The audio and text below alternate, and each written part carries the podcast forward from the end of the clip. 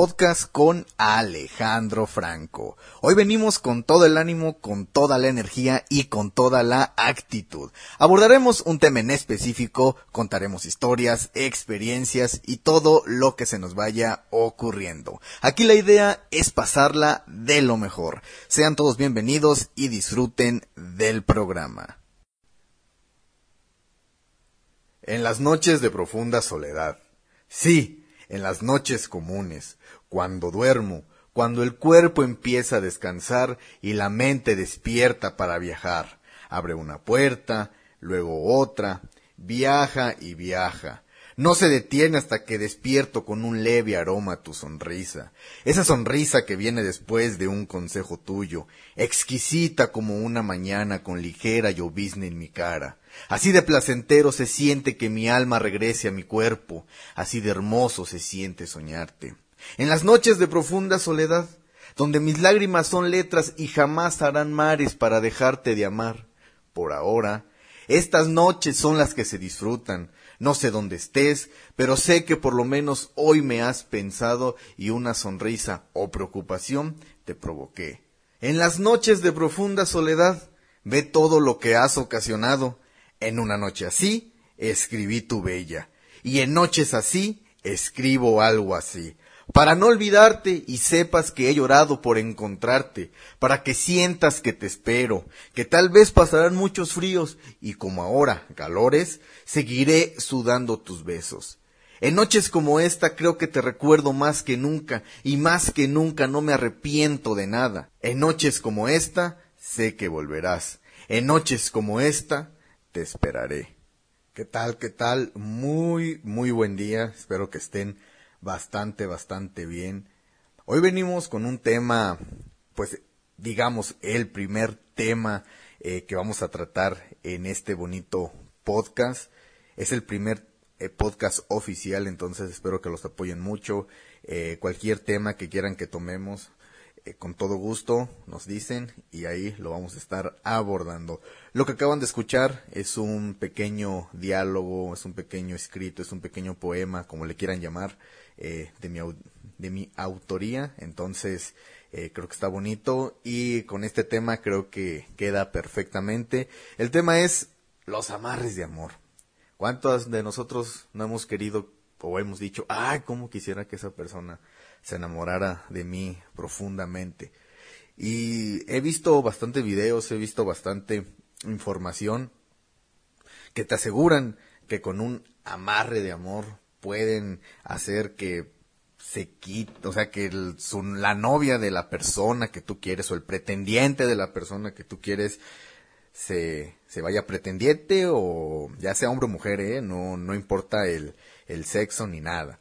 Entonces, eh, que se quiten, quitar enemigos, y lo vamos a estar investigando un poquito, espero sea de su agrado y lo disfruten. Bueno, vamos a empezar, eh, también aquí tengo una historia, eh, que es el, el, objetivo principal de este podcast, contar esta historia, pero no sin antes, pues ponerlos en contexto y ponerlos en, en sintonía de lo que es un amarre, ¿no? Para que sepan que podría ser muy, muy, muy peligroso. Eh, si quieren correr el riesgo, pues ya, ya lo sabrán.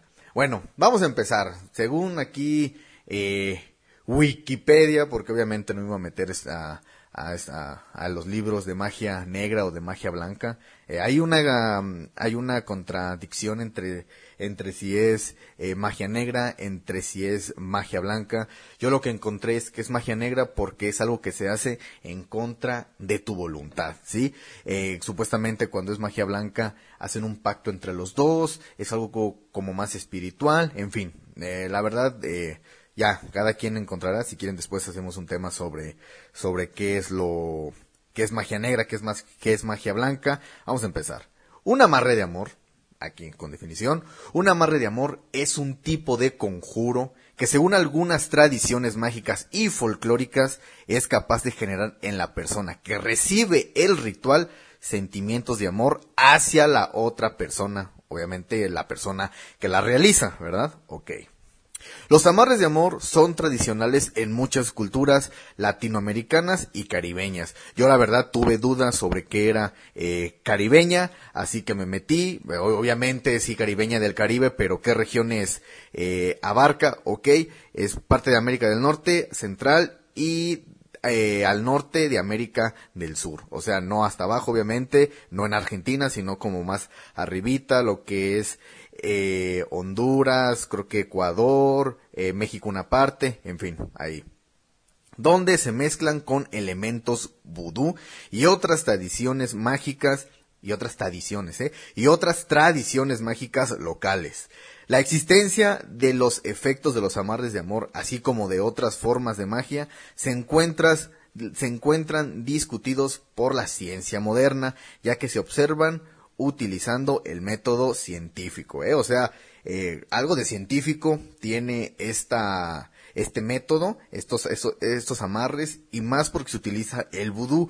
El vudú es una religión originaria de África Occidental, eh, donde actualmente se siguen eh, practicando estos, estos tipos de, de es, esta religión, pues sí, aquí estoy investigando en las culturas en donde más se, se lleva es Fon de Togo, Benín, Mina y las demás no las sé pronunciar, entonces, eh, pero bueno, es en África, ¿ok?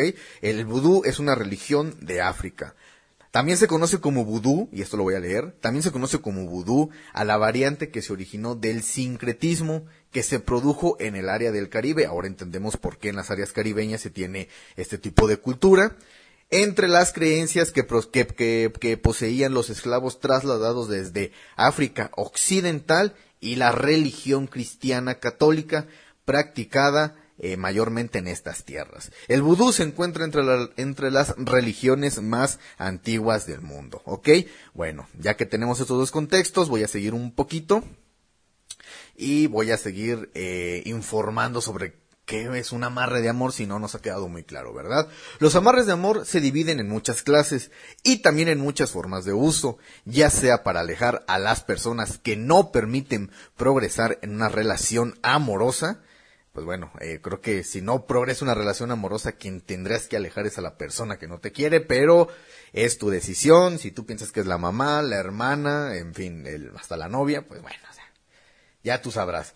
Para sacar enemigos del camino o para alcanzar la felicidad eterna al lado de la persona que se ama. Entonces, eh, bueno, sin embargo, su finalidad real y esencial es conseguir unir a a quien lo hace con la persona amada, haciendo uso del esoterismo y ciencias ocultas. Eh, bueno, ya hablando de ciencias ocultas, eh, se, se, hace, se entiende como, como, como una magia negra. Yo la entiendo así, lo, si no es ciencia oculta porque, eh, si no es, si no es magia negra porque va a ser ciencia oculta, ¿no? Ok. En un amarre de amor se implica la promesa por parte de quien lo ejecuta de una de que una vez realizado esté eh, que una vez realizado este sortilegio mágico, nada ni nadie podrá separarlo de la persona amada. O sea, tú dices, yo quiero que esta persona me quiera, y pues ni modo te jodes y te tiene, y tú la tienes que querer, la otra persona posiblemente te va a amar, te va a ver con los mejores ojos, te va a ver con ojos de amor, así estés feo, gordo, panzón, como estés, te va a hacer caso, y ya después que si esa persona engorda un poquito, o ya la viste sin maquillaje, o como sea, y ya no te gustó, pues ya te jodiste porque la vas a tener siempre a tu lado, ¿verdad? Y si no, pues yo creo que le vas a dar toditita, pero toditita en la madre, pero bueno, como la siguiente historia que vamos a estar escuchando. Pero bueno, ahorita sigue, ahorita vamos con la historia. Vamos a seguir poniendo en contexto esto que está bastante interesante.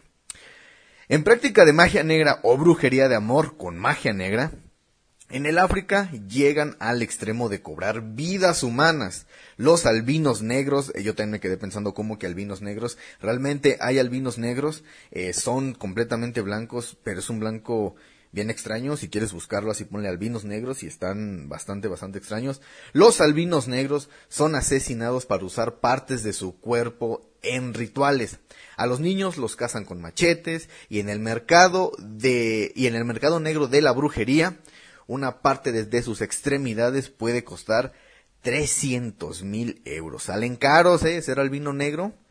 Eh, ya tienes inversión en tu cuerpo. Pero bueno, todo en la creencia que poseer parte del cuerpo de un albino negro podrá dar más poder al brujo para realizar conjuros, amarres y sortilegios. Yo creo que eso ya llegar a un punto extremo, eso ya es estar eh, pues muy metido en esa magia negra. Pero bueno, yo me puse a investigar un poquito y definitivamente eh, no sé si hay muchos charlatanes, no sé, no sé realmente qué, qué onda.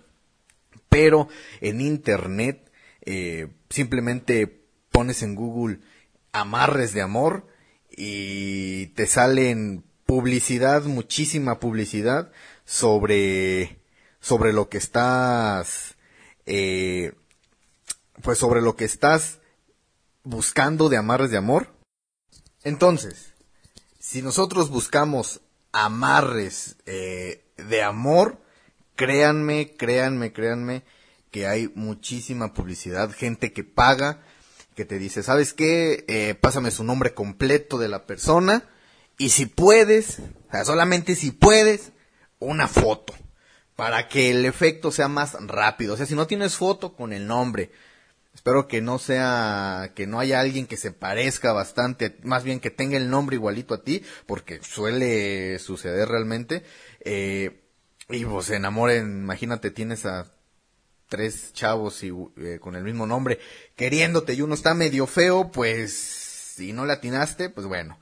Eh, entonces, si tienes una foto, la mandas, dicen simplemente al WhatsApp el nombre, me mandas la foto por WhatsApp y yo te juro que te puedo, eh, que puedo hacer este amarre. Bueno, yo investigando más y metiéndome a otra página de, de estos tipos de amarres que les cuento, eh, me metí aquí y dice algo más o menos así. No me acuerdo el nombre del, del, del brujo, porque es brujo de amor.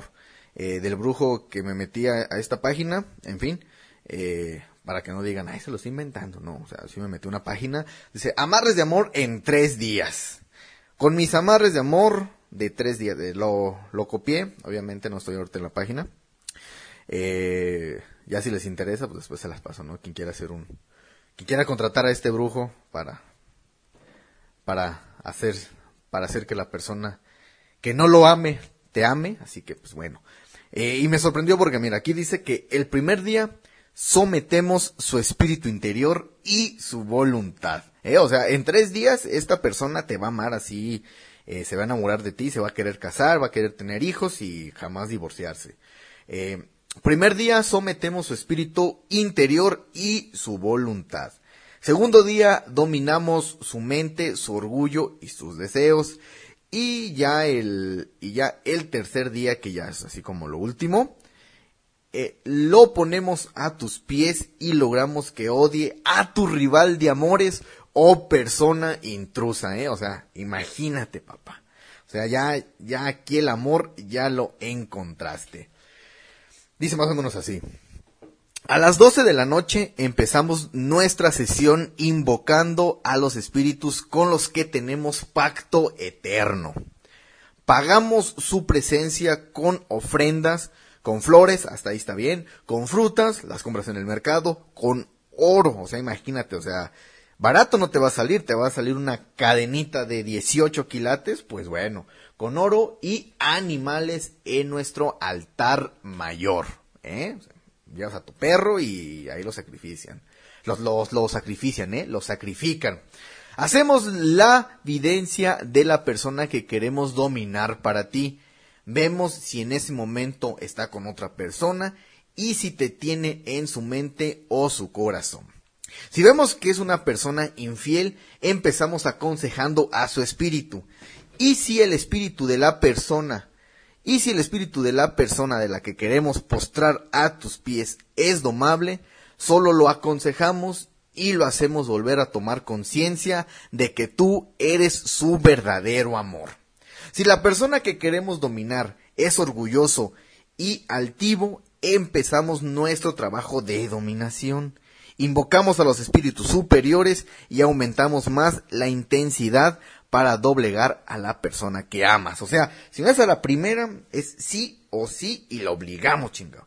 A las 3, a las 3.33 de la madrugada, conocida como la hora de la antítesis, comenzamos a dominar su voluntad, su voluntad con invocaciones secretas propias de nuestro espiritismo oculto y único. Conseguimos que la persona que amas termine con la voluntad en nuestras manos. Entonces, ahí lo tienes, si te interesa, pues ya irás a pues a obligarlo a que te a que te ame, ¿va? Bueno, ya con este contexto, ya después de toda esta información que les acabo de dar, vámonos ahora sí con lo pues con lo con la historia, no el la verdad no está tan tan tan de miedo, la verdad es una historia que te deja una enseñanza, eh, obviamente yo la saqué de Facebook y hay que dar los créditos porque pues sí, obviamente yo no la escribí ni la investigué yo.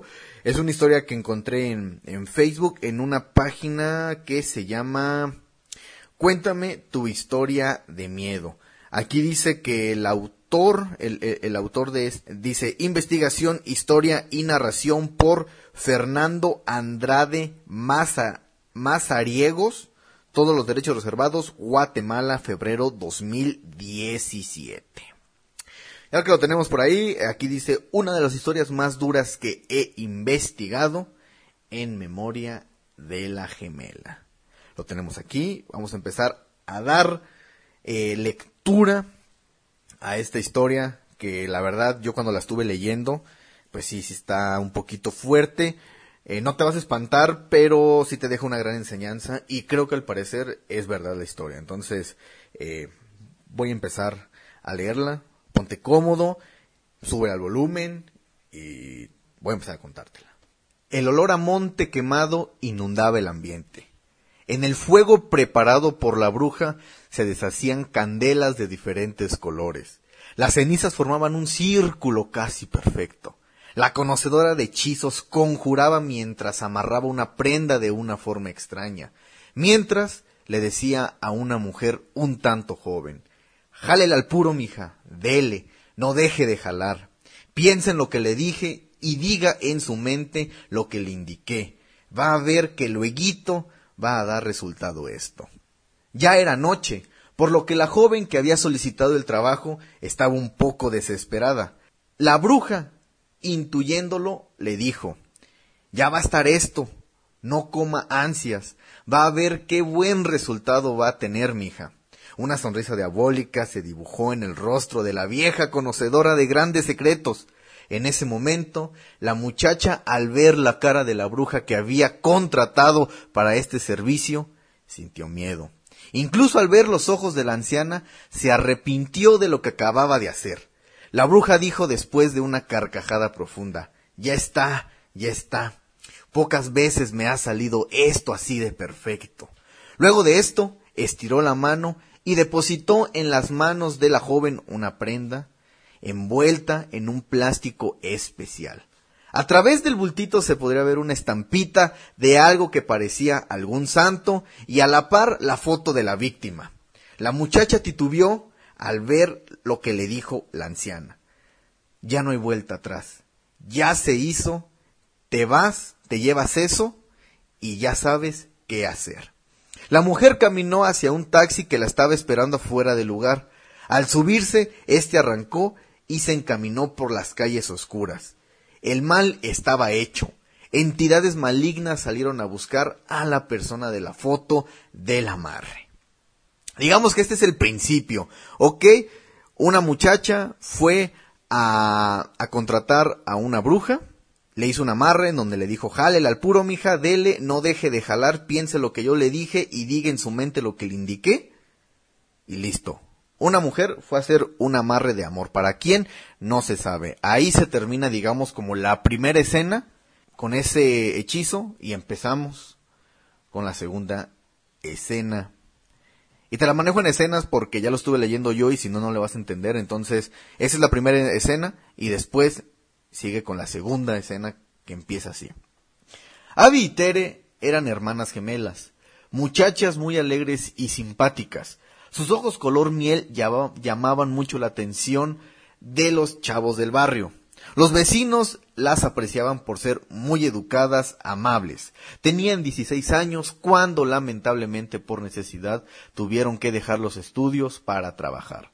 Las niñas habían tenido una vida dura, pero a pesar de esto tenían fe del futuro, como siempre les había sonreído. Mientras que Tere comenzó a trabajar en una zapatería, Abby desempeñó sus actividades laborales en una empresa de comida rápida. Pero como el trabajo de Abby quedaba en una zona un tanto lejana de su casa, la pobre siempre era remetida por llegar tarde. Era muy triste para Tere ver los ojitos de su hermanita, llorando por un trato injusto. Era como verse llorar en un espejo. Varias fueron las veces en que Tere defendió a su hermana, por lo que el regaño y castigo terminaba siendo para las dos.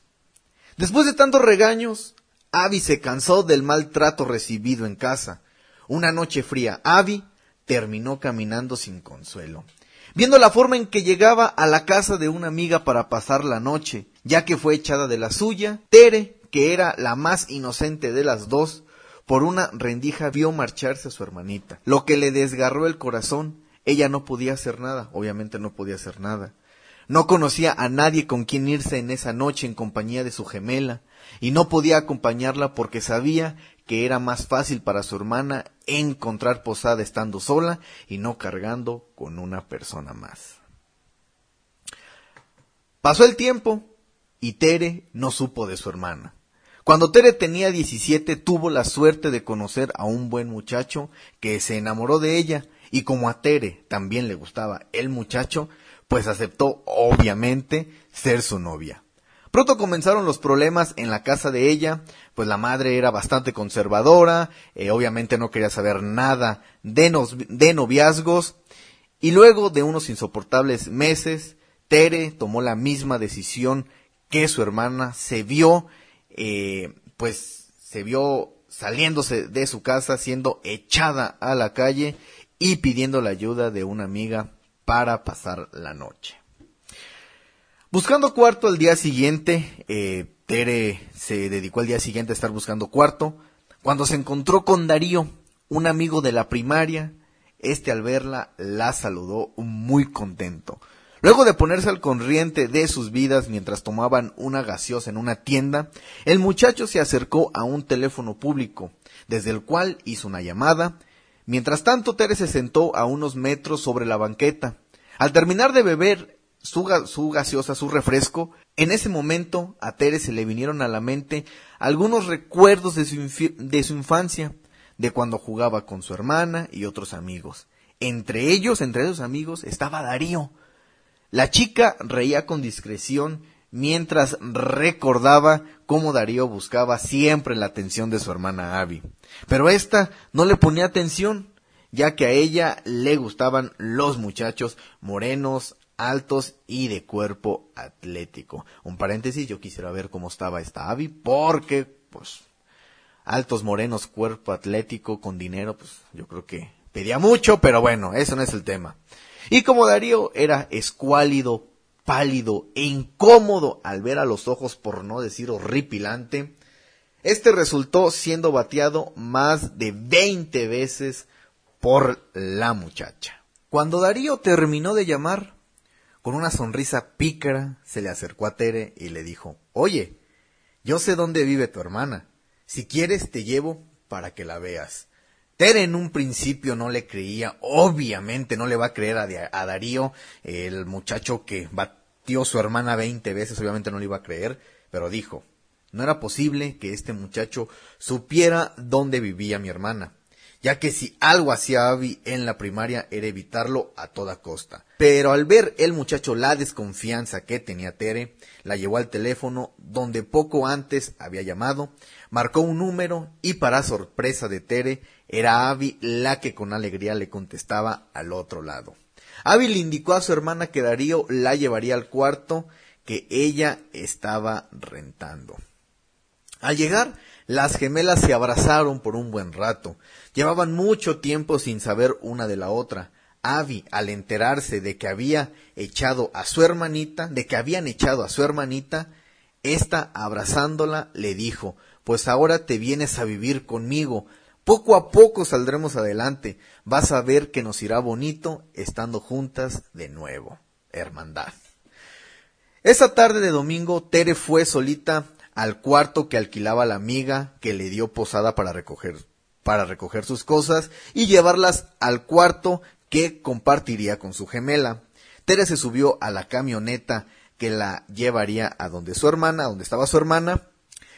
Eh, llevaba en sus manos sus humildes maletas, dos sábanas, era un poco de ropa y un par de zapatos que usaba para el trabajo, nada más así. Eh, con eso se salió de su casa y con eso se iba a vivir con su hermana. La tarde llegaba a su fin.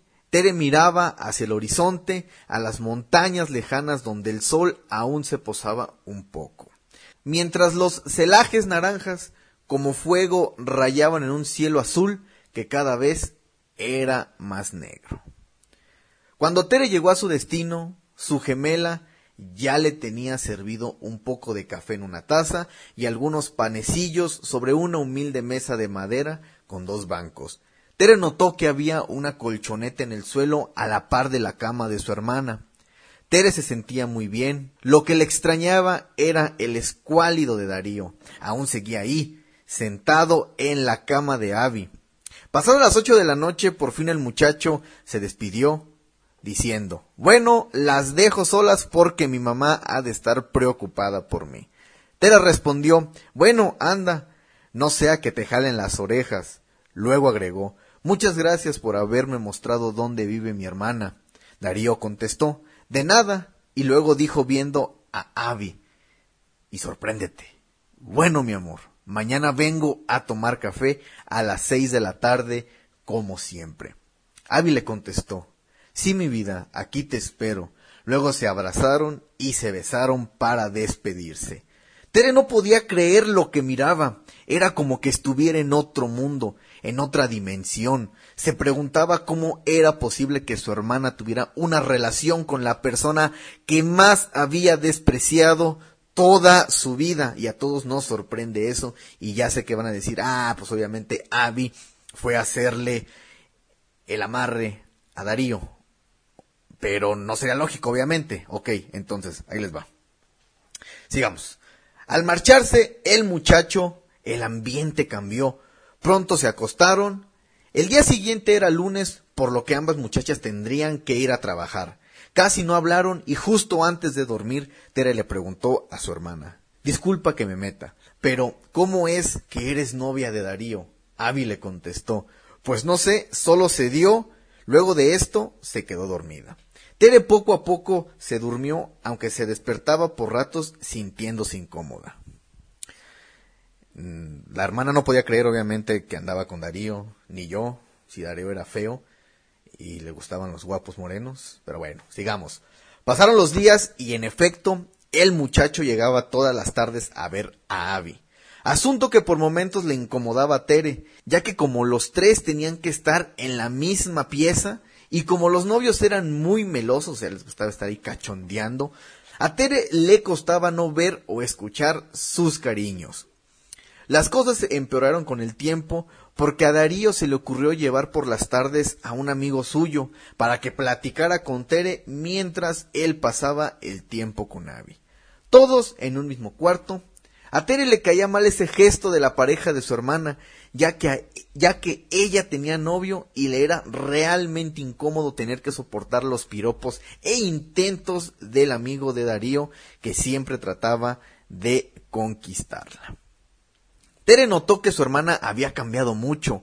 Solo Dios sabía lo que su gemela había sufrido estando sola, al punto de hacerse novia de alguien al que ella nunca quiso. Lo más extraño era que cuando Tere trataba de sacar el tema, Abby cambiaba completamente, era otra. Sus ojos de color miel incluso eran diferentes y se molestaba con ella. Así, poco a poco, la relación de hermanas lamentablemente se fue deteriorando hasta que un día Tere, cansada por todo, se fue del cuarto de Abby. Fue muy triste para Tere, la única familia que le quedaba eh, la dejaba. Tere volteó antes de dar la vuelta a la esquina después de irse del cuarto de su hermana, y ahí, abrazados en un umbral de la puerta del cuarto, estaba su gemela con Darío. Abby la miraba con desinterés y el muchacho con gesto de burla. Ya se imaginarán, está media feo, pero bueno. La hermana le valió madre que se fuera la otra hermana. O sea, en fin. Pasó el tiempo y Tere se fue a vivir con su novio. La vida le comenzaba a sonreír a la muchacha, tanto que poco a poco el amor de pareja calmó las tristezas de su alma. Ay, qué bonito. O sea, para que vean que el amor de pareja sí, sí, sí te llega a cambiar. sigamos. Pero las cosas para Abby no eran tan buenas. Darío, que también ya vivía con ella, había cambiado mucho. Siempre se le desaparecía después del horario de trabajo, luego llegaba muy tarde y a pesar de que peleaban, pronto se reconciliaban como si nada. De la nada aparecía el cariño que le tenía el muchacho y de nuevo volvían a ser una pareja supuestamente feliz. Se peleaban y regresaban, en fin. Pasó el tiempo y la relación de Abby con Darío se iba deteriorando, así como la muchacha en su interior. A ella no le iba bien en el trabajo y de alguna forma u otra siempre tenía que contar con Darío para todo, ya sea en lo económico, en lo anímico, y aunque a veces ella se molestaba, de alguna extraña razón, de alguna extraña forma, siempre volvía a él. De pronto Abby no tuvo la visita de cada mes, sea, no tuvo a Andrés. Un conjunto de emociones se remolinaban en su vientre, corazón y mente. Tere, que había comenzado a tener de nuevo comunicación con ella, fue la primera en enterarse. Ambas muchachas estaban bastante, bastante felices, ya que casualmente Tere también estaba embarazada, pero tenía dos meses menos de gestión que su gemela. O sea, las dos gemelas estaban embarazadas lo hicieron al mismo tiempo, bueno, no al mismo tiempo, pero sí en el mismo mes. No es cierto, tampoco en el mismo mes. Total, les llegó la calentura en la misma época. Total, las dos estaban embarazadas una dos meses antes que otra. Darío, con excusa de trabajar más duro para su futuro hijo, comenzaba a ausentarse por días y hasta por semanas. Todo iba aparentemente bien, cuando a los siete meses del embarazo, Abby tuvo una extraña visita era cerca de las nueve de la noche cuando tocaron la puerta de la casa donde recién se había pasado a vivir. Abby se asustó, pues obviamente, ¿quién te toca a las nueve de la noche la puerta, no? No sabía quién podría ser. De pronto, una voz de un hombre mayor dijo, Abre la puerta, hijo de puta. Ahorita mismo te vas conmigo a conocer a tu hija que acaba de nacer. Ahora le respondo respondes a mi hija o te mato. ¿Eh? Y entre comillas está. El enfurecimiento del caballero logró vencer la resistencia de la sencilla puerta de madera y entró. Pero lo único que vio fue a Abby asustada, que no entendía lo que pasaba. El hombre comenzó a preguntar por Darío. Abby no sabía qué hacer, no salía del susto. De pronto el caballero comprendió todo, respiró profundamente y dijo ¿Usted, niña, de plano es la esposa de Darío? Abby, sosteniéndose en la pared, le contestó que sí. El hombre vio el vientre de la muchacha y dijo, le cuento que la hermana de su futuro bebé nació hoy. Dígalo a su esposo que vendré a ajustar cuentas con él muy pronto. Luego de un par de suspiros, el hombre abandonó la casa de Abby. La muchacha poco a poco iba cayendo al suelo llorando. Pensaba que no era posible que su marido le hubiera engañado. Pensando que todo era un mal sueño, su mente no razonaba con la claridad que ella esperaba. Darío apareció después de dos días. Al entrar, Abby lo confrontó, pero éste muy relajadamente no negó nada. Abby hubiera querido matarlo en ese momento, así que lo echó a la calle. Él se fue tranquilo diciendo, si es por dinero no te preocupes, puedo mantenerlas y a mis hijos también. Abby llorando no comprendió en ese momento el alcance de las palabras de su marido. Abby no sabía qué hacer. Llamó a su gemela, Tere le dijo que la apoyaría, que saldrían adelante con su hijo y que todo iba a estar bien. Pero al nacer el niño, Abby sintió la necesidad de estar con su marido. Entonces al llegar este a conocer a su bebé, lo perdonó pensando en que todo iba a mejorar ahora que eran padres. Jamás estuvo más equivocada en su vida, y eso sí, sí o sea, Abby, tampoco nomás, pero bueno. Ya que Darío, al estar con ella, también estaba con la madre de su primer hija, y al parecer con otras mujeres más.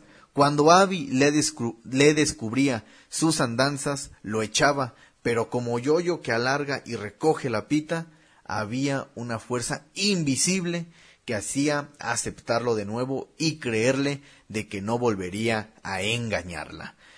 Pues, bueno. Pasó el tiempo, Abby tuvo dos hijos más con Darío. Los tres niños eran muy bonitos. Al fin de cuentas fue Darío el que un día se marchó de casa y no quiso volver. Aún así, Abby siempre lo buscaba, lo llamaba y le rogaba que volviera con ella. Pero él ya no quería nada con ella, solo pasaba una temporada con ella, cuando le convenía. Un día Abby comenzó a notar de que lo que ella ganaba y lo poco que le pasaba a su marido por los niños no le alcanzaba para los gastos del hogar. Así que le contó a su gemela por las penas que estaba pasando. Entonces, gracias al buen corazón de Tere y al marido de ella, Abby y sus tres hijos se fueron a vivir con su tía, o sea, con la gemela, con la gemela de Abby, se fueron a vivir. Esto para los niños fue algo bonito. Los tres hijos de Abby y los dos de Tere pasaban todo el tiempo juntos.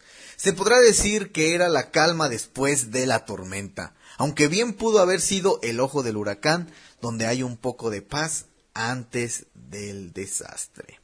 Abby comenzó a ver sombras que la seguían durante el día, escuchaba voces por la noche, caminaba y sentía la proximidad de algo a toda hora. Una noche, mientras todos dormían, Abby se despertó de la nada como otras veces, respiró profundo y se acomodó para ver si podía dormirse de nuevo.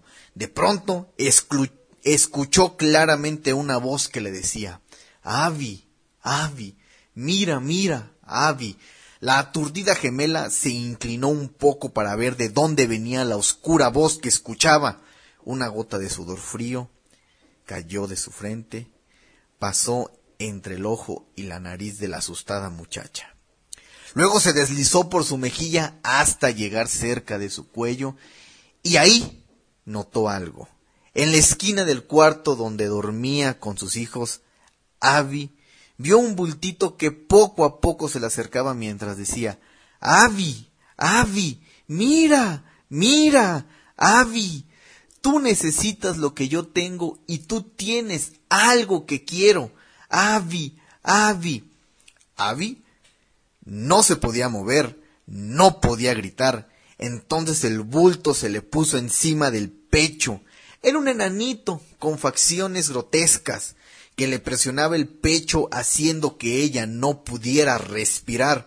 El enanito la miraba con unos ojos grandes, que sin parpadear se salían de las cuencas. De pronto, con voz ronca y oscura, le dijo Tú tienes algo que yo quiero, y yo te puedo dar algo que te hace falta.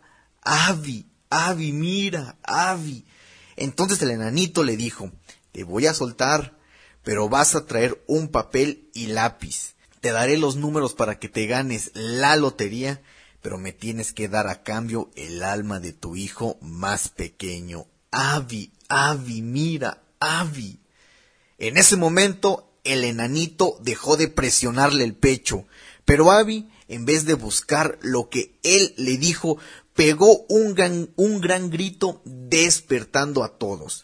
Tere prendió la luz, al preguntarle qué le pasaba a Abby, les relató lo sucedido, pero no le creyeron en ese momento.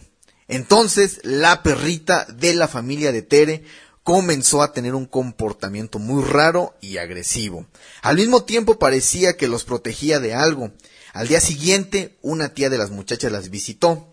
Abby, al contarle lo que había pasado a su tía, ésta le dijo No, mija, a ti te tienen bien embrujada te voy a llevar a un centro que conozco y ahí seguro te van a ayudar. O sea, la tía sabía qué pex, ¿eh? o sea, a mí me preocupa la tía que yo creo que ya, que ya había hecho brujería antes, pero bueno, sigamos.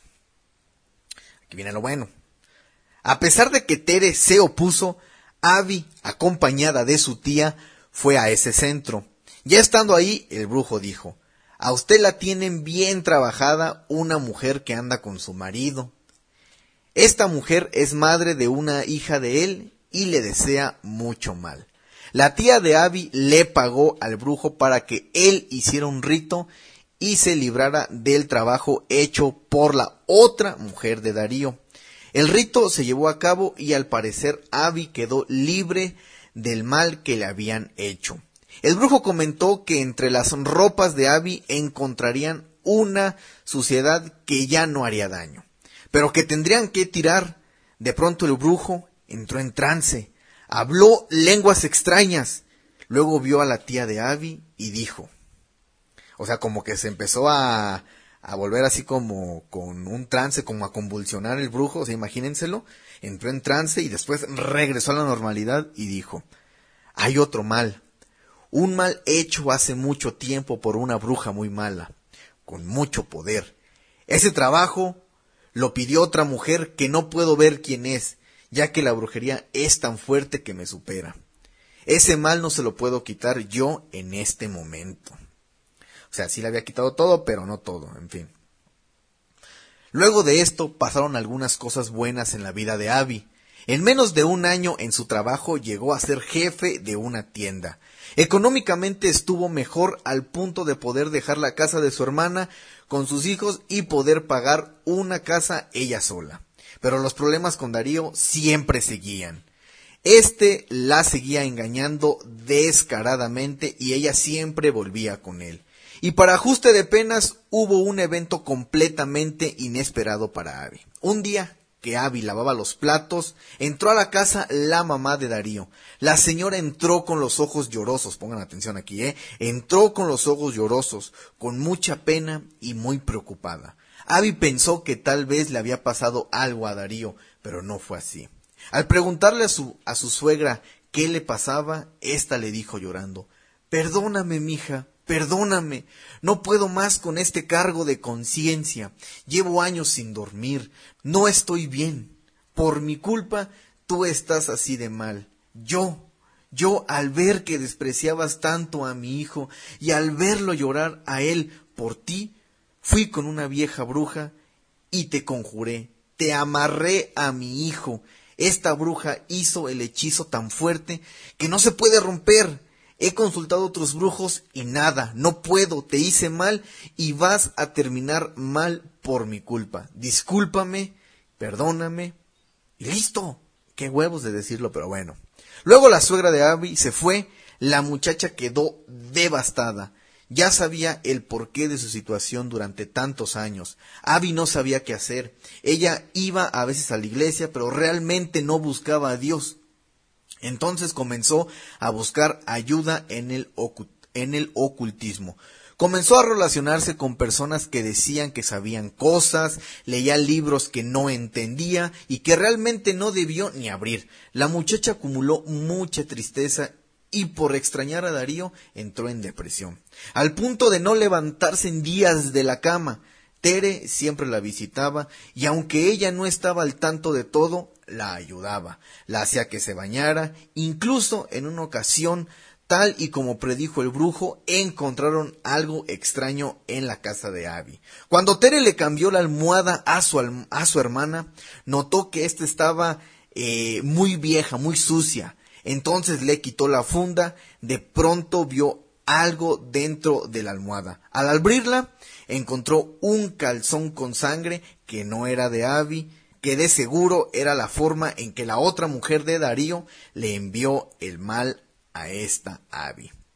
Darío, con ayuda de un abogado, llegó al punto de quitarle los niños a su mujer. Abby sufrió mucho por esto. Al quitarle a sus hijos, le quitaron la vida. Abby vivía cerca de unos barrancos. Una noche, en su depresión, se levantó, salió descalza a la calle, Caminó y caminó toda la noche entre barrancos, sitios y calles desiertas. Demonios se le aparecían en el camino. Ella los miraba, ya no les tenía miedo. Estos la acompañaban, la esperaban, la miraban con oscuridad y se reían de ella. Almas en pena se le cruzaban enfrente. Espantos de todo tipo miraba al pasar. Y el enanito que se le había aparecido y que quería a su hijo, por momentos la perseguía. No era la primera vez que le pasaba. Otras noches caminaba igual hasta llegar a la casa de Tere. Ella la recibía, trataba de ayudarla, pero Abby no quería ayuda. Abby no quería nada. Hace poco tiempo, Tere recibió una llamada de su hermana más pequeña, de su gemela, de Abby. Tere con desesperación llamó a su esposo. Este la llevó rápidamente hasta la casa de su hermana. Acababa de llegar el Ministerio Público, un par de patrullas y algunos curiosos comenzaban a rodear el lugar. De pronto Tere entra a la casa y se encuentra con el siguiente cuadro. En el centro del cuarto estaba Abby, colgada del cuello de una viga. Debajo de ella y casi tocando sus pies estaba el espejo donde se arreglaba todas las mañanas. De esos espejos grandes, un tanto delgados que tienen patas a los lados y que pueden ponerse donde quiera. En el espejo había una nota para Darío, donde Abby le había escrito que él era el amor de su vida, que siempre lo sería, y una oración extraña. El corazón de Tere se partió por completo. Ya nada podía hacer para ayudar a su hermana. A pesar de que parecía un suicidio, hubieron indicios que hacían pensar de que Darío tuvo algo que ver en la muerte de Abby.